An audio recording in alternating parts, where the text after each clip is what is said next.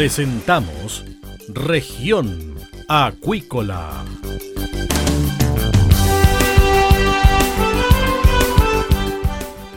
Escuche desde ahora todas las novedades de las principales actividades económicas de la región de los lagos y con las voces de sus protagonistas. Región Acuícola es un programa producido por Radio Sago de Puerto Montt, 96.5 FM y transmitido a través de la red informativa del sur.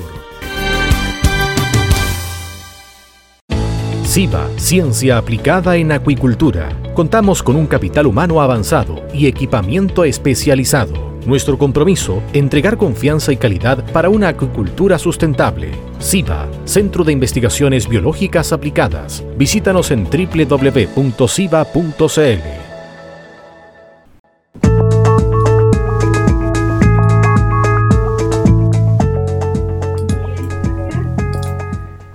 Bien, estamos de regreso acá en región acuícola y estamos con el investigador Marcos Godoy del laboratorio SIVA. ¿Qué tal Marcos? Bienvenido acá a región acuícola de Radio Sago.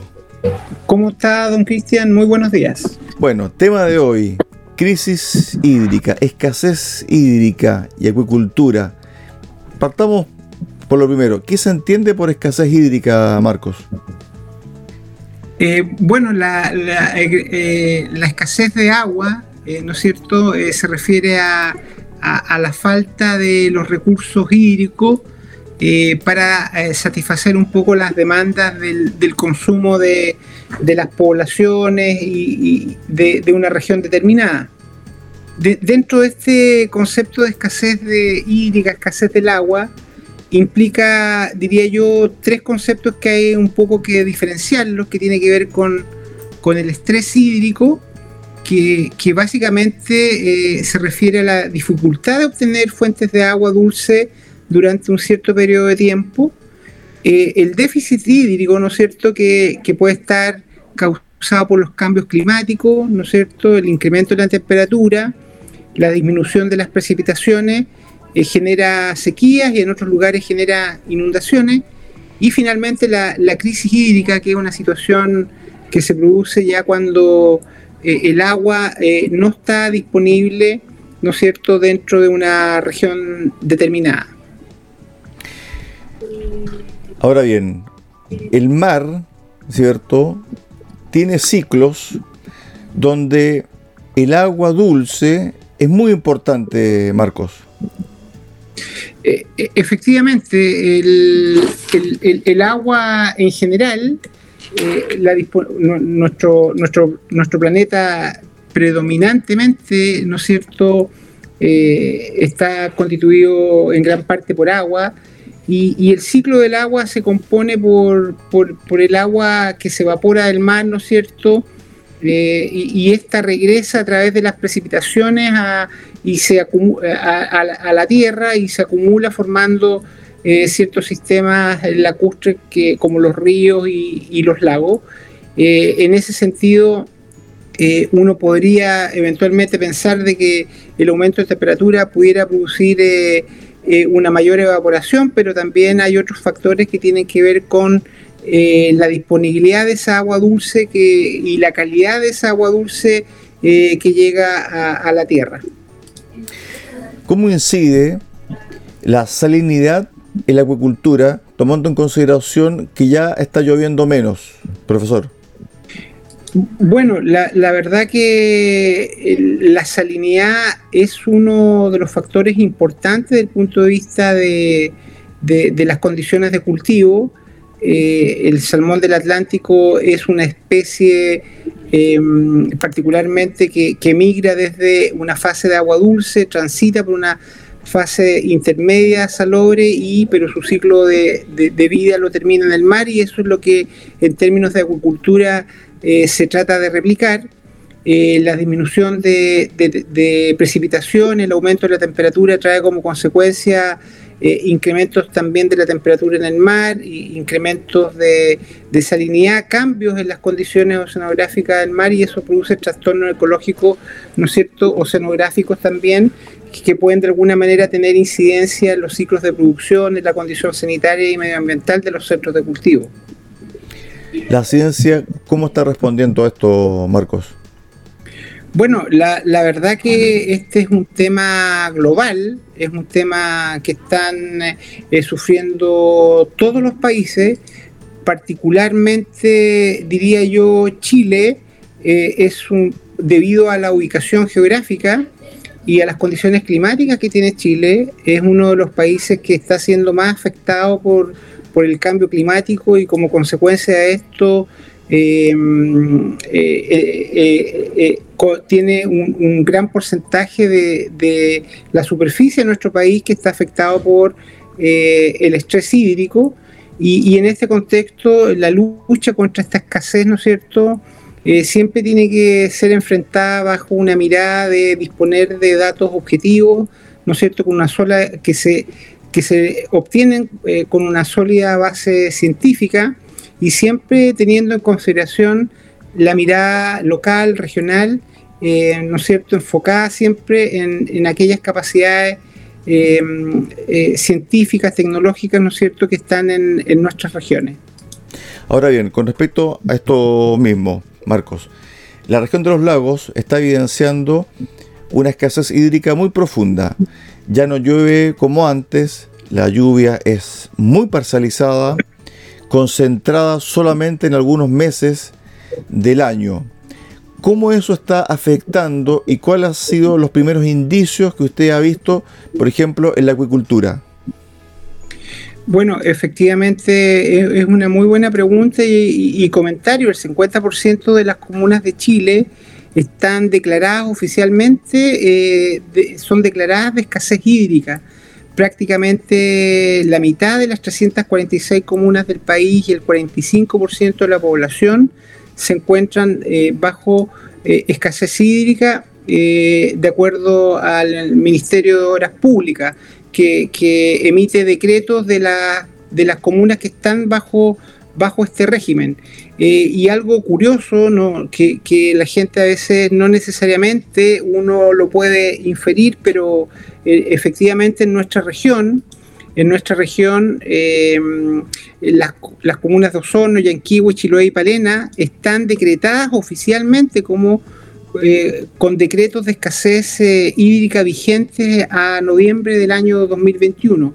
Y esto trae una serie de consecuencias del punto de vista de, obviamente, de, que el, Estado y, las comunas tienen algunas herramientas para poder enfrentar eh, de mejor forma este tema y la acuicultura de forma particular uno ve eh, esta escasez hídrica de forma mucho más notoria, diría yo, en la fase de agua dulce y en la poca disponibilidad de fase de agua dulce para poder eh, desarrollar la etapa de cultivo, las primeras etapas de cultivo de, los salmonidios.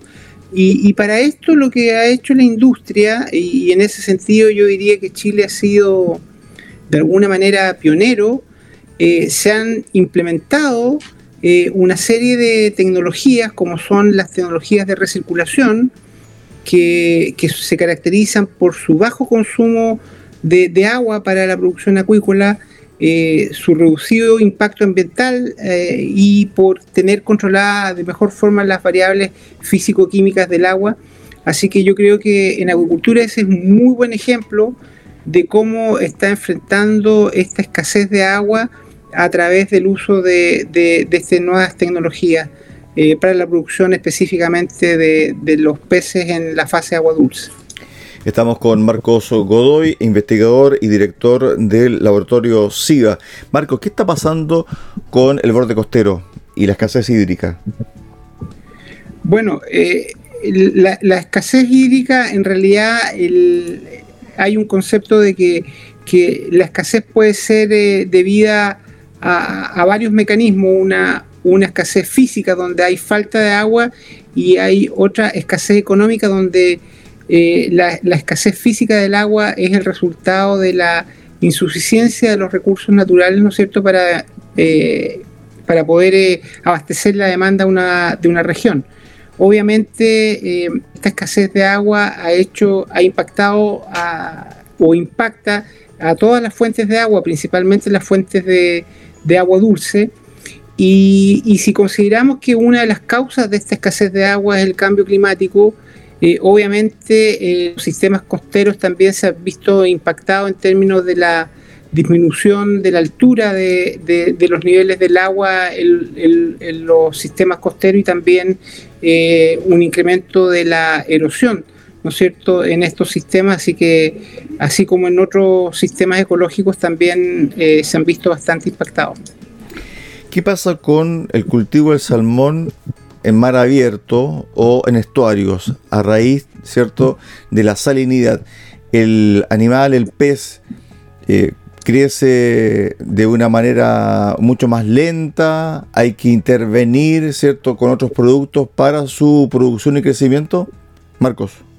Bueno, el, salmón del Atlántico la verdad que es un animal eh, eh, que puede ser cultivado a salinidades eh, relativamente altas, marinas.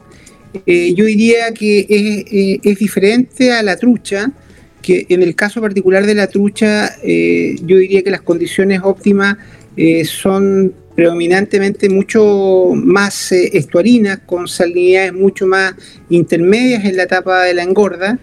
Eh, y esto es importante porque eh, de no ser así, eh, trae como consecuencia pérdidas asociadas, por ejemplo, a incremento de la susceptibilidad de enfermedades y incremento en las mortalidades. Ahora bien, en el capítulo pasado analizamos el tema de los alimentos azules. Con esto de la escasez hídrica, la acuicultura, ¿cuál va a ser el rol que va a tener? Bueno, eh, yo diría que la acuicultura es una de las actividades em, que usa eh, menor cantidad de agua en términos de su, huella del agua comparado con, otras especies. Em, en ese sentido, eh, aun cuando uno pudiera pensar que una actividad que se realiza en el agua, el uso del agua dulce para el cultivo de peces es bastante menor a otras eh, especies como son eh, las aves, el cerdo y, los bovinos. Em, yo diría que en ese contexto eh, la acuicultura representa una alternativa para producir alimentos con, una, con un uso bastante razonable del recurso hídrico. Ahora, los desafíos para nuestra región, eh, Marcos, tomando en consideración lo que hemos analizado acá sobre la escasez hídrica que está afectando a muchas comunas de la región de los lagos, para qué decir la isla Grande Chiloé, con problemas serios, especialmente en época estival y que se van adelantando. Ya no solamente comienza esto en diciembre, enero, ya de octubre se está repartiendo agua, por ejemplo. ¿Qué pasa con nuestra región? Y la acuicultura. ¿Cuáles son los desafíos y dónde está el rol o cómo, cómo pudiese jugar un rol determinante la ciencia local? Bueno, yo, yo creo que el desafío eh, que tenemos como sociedad eh, creo que tiene que ver con la anticipación, eh, anticiparse a este problema e implementar rápidamente medidas que nos permitan mitigar los impactos e incrementar la resiliencia a, esta escasez eh, de agua. Eh, yo diría que uno de los elementos importantes en, este contexto y que tienen mucho que ver con la escasez de agua tiene que ver con la gobernanza. Eh, yo diría que hoy día varias iniciativas, ¿no es cierto? Hay, hay, varias iniciativas que están dirigidas por el Ministerio de Obras Públicas, por la Dirección General de, de Agua, eh, que son bastante relevantes. Eh, yo creo que mm, esas iniciativas tienen que ser eh, fortalecidas, tienen que ser implementadas y yo diría que, que si hay algo en que hay que colocar énfasis tiene que ver en, en, en, la anticipación y la implementación rápida de medidas de mitigación y para incrementar nuestra resiliencia a esta crisis esta crisis hídrica. La, ciencia tiene un rol importante que jugar, eh, eh, la reutilización del agua eh, es bastante importante, hay países que, reutilizan las aguas servidas, por ejemplo, ejemplos de esto son Qatar, Israel, España, en la Unión Europea, ¿no es cierto?, son, son bastante importantes, casos como Israel, donde el 90% del agua de riego, ¿no es cierto?, se hace con aguas servidas tratadas, son temas eh, relevantes que requieren eh, una mirada también de los legisladores, de la ciencia y también de la gobernanza para que puedan ser implementadas y puedan ser de alguna manera ayudarnos a enfrentar esta crisis hídrica. Ahora, la industria, la industria, ¿cómo está respondiendo Marcos? Bueno, yo, yo le comentaba que, si nosotros eh, eh, comparamos el consumo de agua, los litros por kilo de, rendimiento de carne, del salmón versus las aves, el cerdo, los bovinos, eh, es bastante menor. Es casi la mitad de lo que, del agua que usa un, un ave, ¿no es cierto? Eh, o un kilo de, ave comparado con, un kilo de salmón. Eh, la diferencia es significativamente mayor cuando se compara con el cerdo y con los bovinos.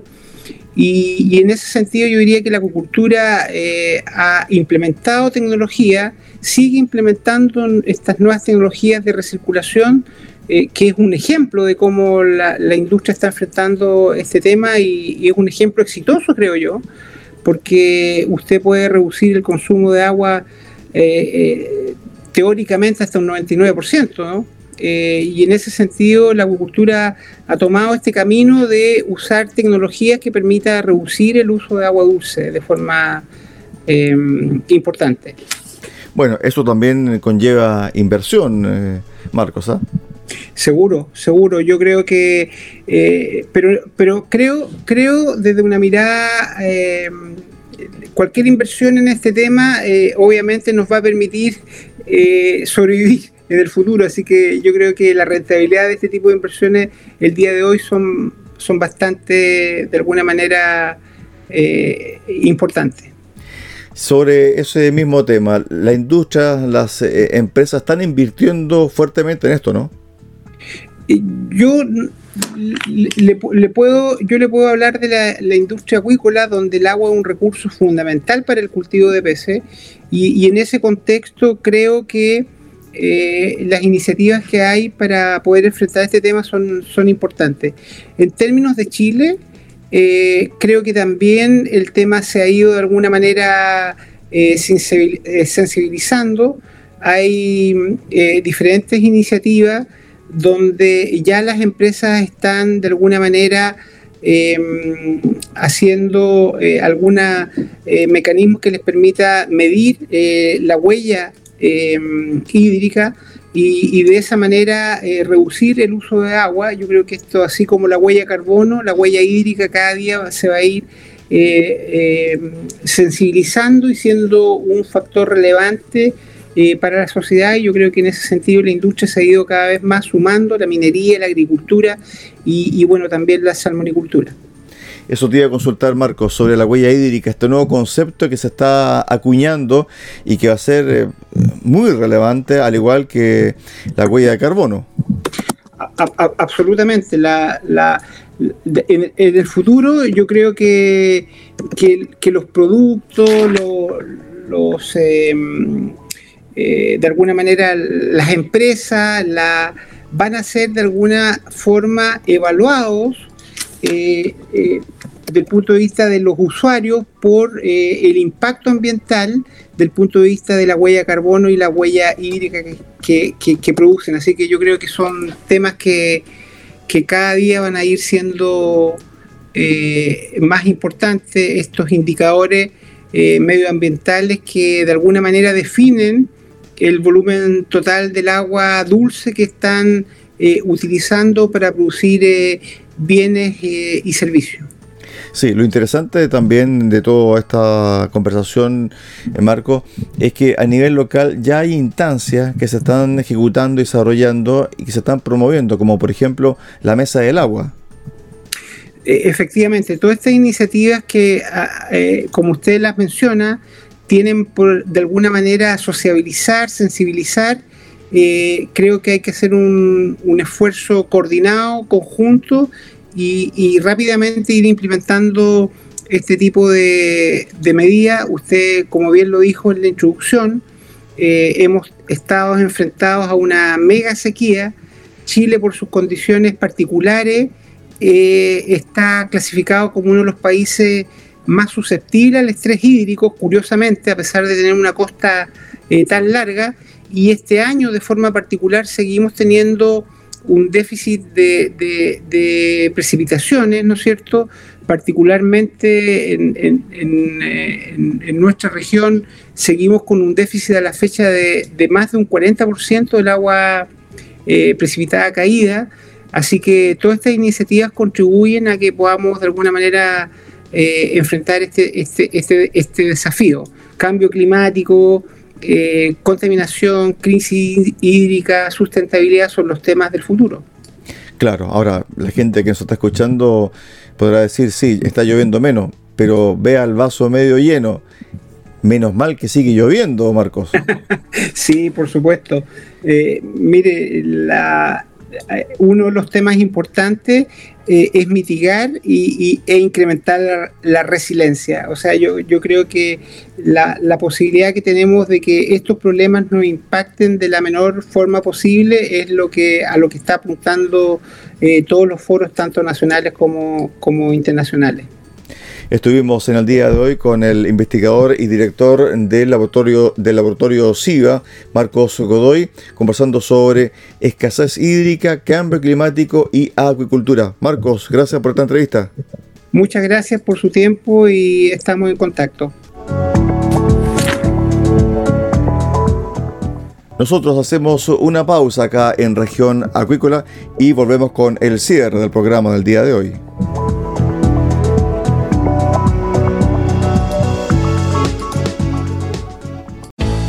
CIBA, Centro de Investigaciones Biológicas Aplicadas, cuenta con laboratorios especializados y capital humano de calidad para contribuir al desarrollo de una acuicultura sustentable. Nuestro compromiso es entregar confianza y calidad. CIBA, Centro de Investigaciones Biológicas Aplicadas, Ciencia aplicada en acuicultura. Visítanos en www.ciba.cl.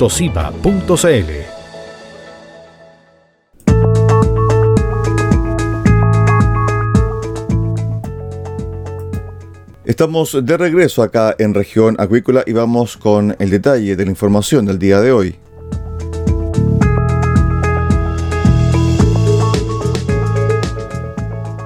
En Yanquihue, representantes de la industria del salmón y de la pesca artesanal se reunieron con constituyentes en el Liceo Politécnico Holanda de la comuna de Yanquihue se llevó a cabo el Cabildo de Frente al Mar, Sustentabilidad, Desarrollo y Equilibrio para el Futuro, organizado por la Multisindical de Trabajadores Salmoneros, Pesquerías y Ramas Afines. En la ocasión, la constituyente Catherine Montalegre dijo que creo que es importante que hoy, más que venir a entregar un mensaje y un relato, podamos escucharlos. Nos hemos reunido con diferentes agrupaciones de la pesca artesanal, recolectores de orilla y ONG y todos concluyen en un punto, la, la necesidad de avanzar en el desarrollo económico, pero también en la sustentabilidad. Por su parte, la constituyente Adriana Ampuero comentó que ella proviene del mundo de las organizaciones territoriales y luchas medioambientales, pero que, comillas, creo fundamental escuchar no solo al sector del cual yo vengo, sino que a todos los sectores. En este sentido,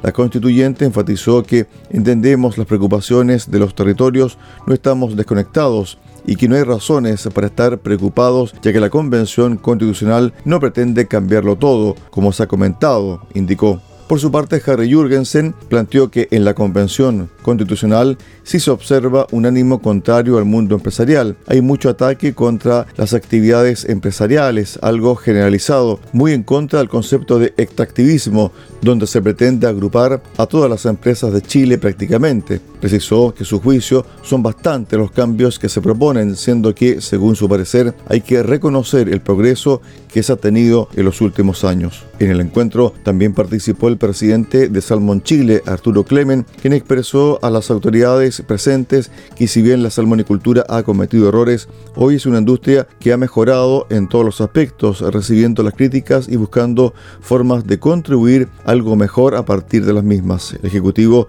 se refirió también a la importancia de la actividad en las regiones del sur, destacando a su vez el potencial del salmón como una proteína sustentable con la más baja huella de carbono en el contexto de cambio climático. En tanto, desde el Consejo del Salmón, la directora de Asuntos Legales, Mónica Cortés, pidió a los constituyentes que ayuden a informar a la población respecto de lo que es la acuicultura, destacando que no se trata de una actividad extractivista como algunos plantean.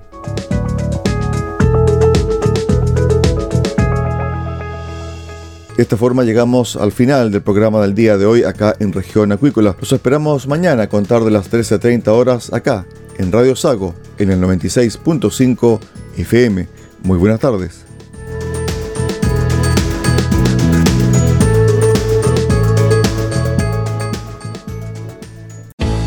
Centro de Investigaciones Biológicas Aplicadas CIBA, Ciencia Aplicada en Acuicultura. Entregamos confianza y calidad para una acuicultura sustentable. Contamos con un capital humano avanzado y equipamiento especializado. CIBA, Centro de Investigaciones Biológicas Aplicadas, Ciencia Aplicada en Acuicultura. Visítanos en www.ciba.cl.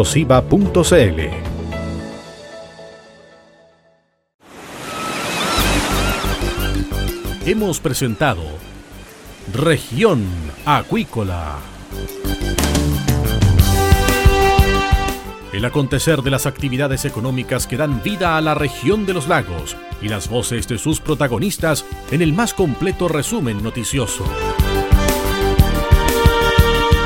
Región Acuícola es un programa producido por Radio Sago de Puerto Montt, 96.5 FM y transmitido a través de la Red Informativa del Sur